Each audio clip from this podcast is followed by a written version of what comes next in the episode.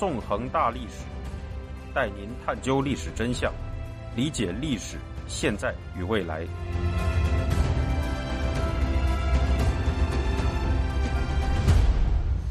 大家好，欢迎大家收听《纵横大历史》，我是主持人孙成。今天我们将进行香港历史系列节目的第八讲《红魔阴影上》，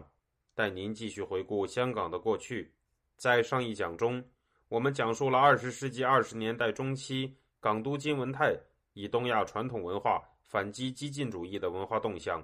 及此后十余年间香港的高速发展。亦介绍了香港在太平洋战争时期经历的苦难。一九四五年八月，随着日本在二战中战败，英国收回了香港，风云激荡的香港战后史就此拉开了序幕。今天这一讲，我们将讲述香港战后初期的历史，带您回顾随着中国国共战争及中共建政等历史事件的发生，香港所面临的剧烈冲击与考验。二零一六年二月八日至九日，在香港九龙的旺角闹市，因反对香港当局取缔熟食小贩摊位，许多香港民众走上街头与警方对峙，最终发展为大规模冲突。这场被称为“鱼蛋革命”的公民运动，虽然被警方残酷镇压，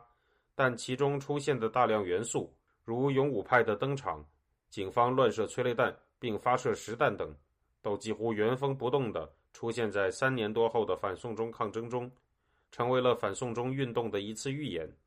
在香港警方血腥地镇压了鱼蛋革命之后，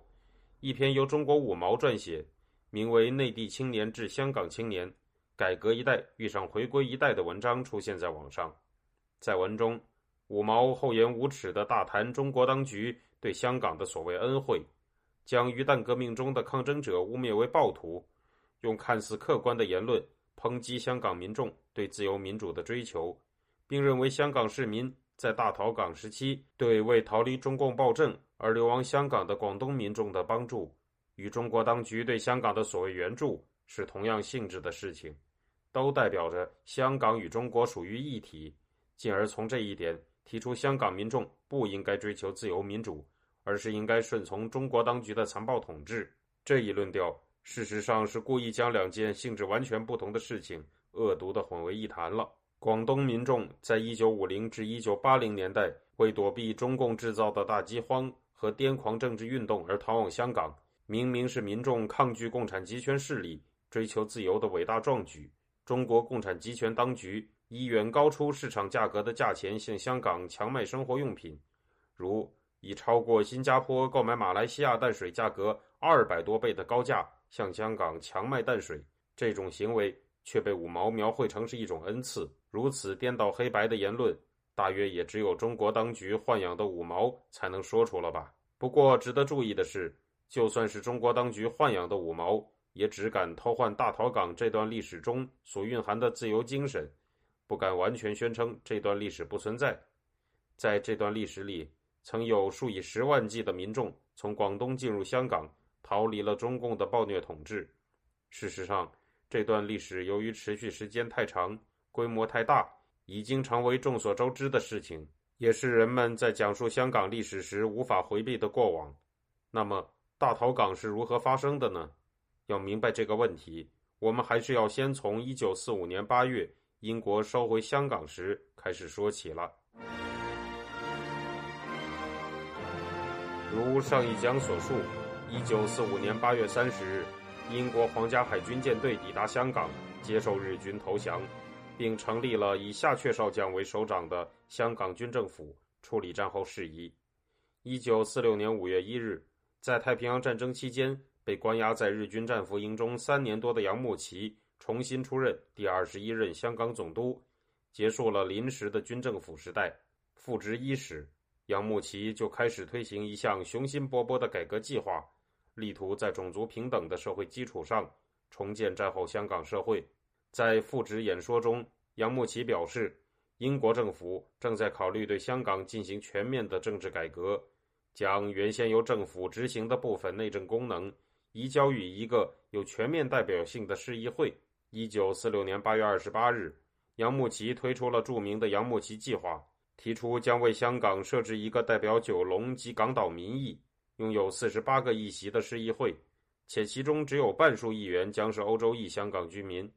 此外，立法局的议席将由原有的十八席减少到十五席，官守议员与非官守议员之比则会从原本的十比八变为七比八，即由官守议员占多数变为非官守议员占多数。此外，只要是每年超过交税二百港元、年满二十五岁的华裔香港居民。都将享有选举权，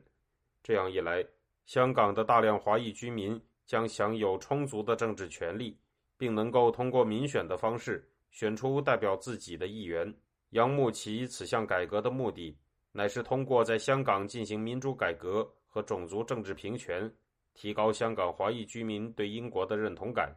从而挽回大英帝国在太平洋战争中丢失的威信。尽管英国政府在一九四七年七月。从原则上批准了杨慕琦计划，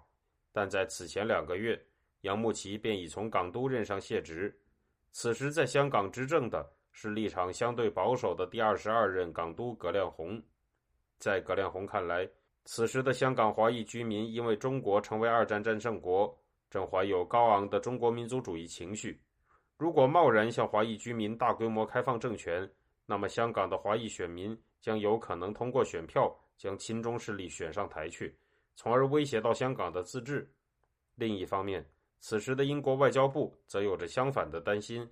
认为一旦在香港实行民主制度，将会构成对中国政府的挑衅，使中方认为英国试图用民主收买人心，削减香港人对中国的认同。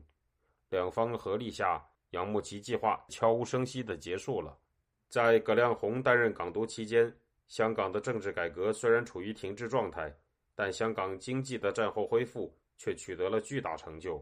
在一九四七年时，随着大量在二战期间被日军驱赶回广东的人口回流，香港的人口规模已经超过战前，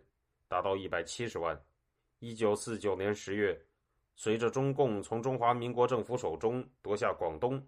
又有不少逃避共产集权势力的难民从广东流亡香港。使一九五零年时香港的人口增加到了二百三十六万，其中三分之一是难民。巨量的人口涌入，一方面能使香港获得充足的劳动力，迅速完成战后经济重建；另一方面，这种现象也给香港制造了巨大的人口压力。因此，香港政府不得不在一九五零年五月宣布封锁边境关口，限制难民流入。另一方面，随着中共在建政之后，在港粤边界地带设置起了严密的防线，中共军甚至枪击逃往香港的民众，并非法跨越绑架部分难民。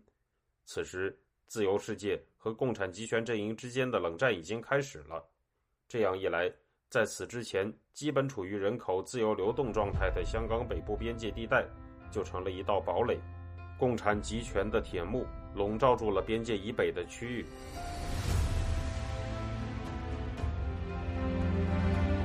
听众朋友，您现在收听的是自由亚洲电台纵横大历史栏目，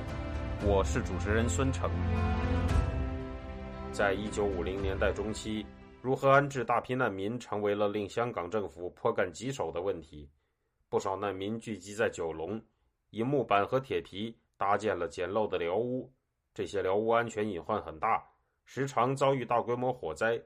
其中。最严重的火灾发生于1953年12月25日的石碣尾地区，造成五万多人无家可归的惨况。为了解决这一问题，香港政府决定为民众建设公共房屋，将寮屋中的民众迁入被称为“喜之大厦”的公屋建筑内，从而开启了延续至今、闻名世界的香港公共屋村制度。在涌入香港的难民里，有不少仍然忠于国民党及中华民国。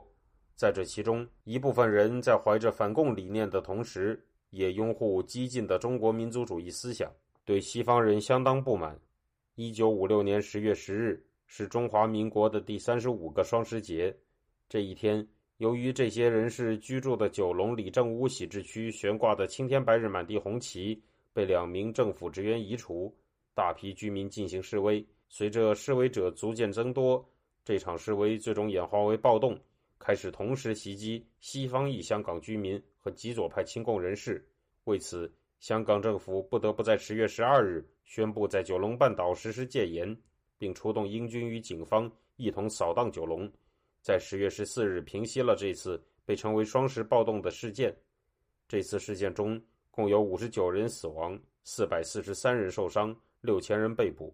死者包括被暴民杀害的瑞士驻港副领事恩斯特及他的妻子。在激进中国民族主义者发动的双十暴动结束时，香港也正面临着新一波难民潮。一九五六年，葛亮洪认为中国的局势已有所稳定，估计若开放边界关口，也不再会导致难民潮涌入，遂在这一年二月开放了关口。然而，仅仅七个月时间内，就有至少六万人为摆脱中共暴政，从广东逃入了香港。见到这种情况，香港政府于同年九月再次对关口进行了严格的控制。然而，规模更为浩大的第二次逃港潮很快就要到来了。一九五八年，中共发动了丧心病狂的大跃进运动，并制造了从一九五八年持续到一九六二年的恐怖大饥荒，造成三千六百多万人的惨死。在广东。死于这场饥荒的民众达到六十五万以上。为了保住生命和人之所以为人的最后尊严，成千上万的民众在一九六一到一九六二年间从广东各地涌向了香港。饥饿的人们为了自由与尊严，想尽一切办法越过那道铁幕。每一个逃港者的故事都可拍成一部血泪史、辛酸史与精彩并存的电影。逃港之路是充满危险的。许多人惨遭中共军警逮捕、杀害，或在海中溺水而亡，甚至被鲨鱼咬死。但他们仍前仆后继地继续向香港前行。许多人手持棍棒，与把守关口的中共军警拼死搏斗，得以冲出铁幕。一九六一年七月二十日，因逃港人数过多，而广东经济已经崩溃，中共广东当局不得不稍稍放宽限制，开设了几个非正式关口。到一九六二年五月中旬，逃港潮已不可遏制，每天都有上千人进入香港，连广州市区都出现了大规模的逃亡潮。最终，在中共军警的残酷镇压和强力戒备下，这次逃港潮在一九六二年六月中旬渐渐停止了。这一次逃港潮中，共有超过十一万人涌进了香港，在香港上水附近一座名为华山的小山上。发生了本次逃港潮中最感人的一幕。一九六二年五月，华山上聚集着三万名逃港者，他们与大约三十万香港人有着亲戚、同乡、同学、朋友的关系，而当时香港人口也不过是三百万。根据香港政府的规定，如果逃港者在抵达香港市区前被警察抓捕，就要被遣返。在此紧急关头，十万香港民众自发组织起来。带着食物和水赶到华山，用生命保护这些逃港者。当逃港者被捉入汽车时，上万名香港市民卧倒在高温的马路上，用血肉之躯阻挡汽车，向逃港者呼喊着逃跑路径。在场的许多香港警察也不忍抓捕，同逃港者相拥而泣。这一历史镜头中的香港警察，无疑与今天甘为中共鹰犬、丧尽天良的香港黑警。形成了鲜明对比。最终，在香港市民掩护下，有超过1.5万人成功逃入市区。在香港，逃港者的生活是艰难的，但也充满希望。他们已经失去了几乎一切财产，但获得了自由与尊严。他们有的在香港街角空地处用木板钉出板屋，有些也到大楼天台上搭建住所。香港报刊后来常见“天台木屋”一词，最早。就是形容逃港者的居所的，而逃港者抵达香港后，常常在家庭式作坊内从事粘盒子、缝袜子、钩纱等工作，勤勤恳恳地维持生计。在一九六零年代，随着逃港潮的出现，香港人民进一步认清了中共集权统治的邪恶本质。而就在规模浩大的第二次逃港潮结束后的五年，共产红魔就在香港赤膊上阵，发起了一场狂暴的社会运动，一时之间。共产红魔张开了他的血盆大口，将香港笼罩在恐怖的阴影中。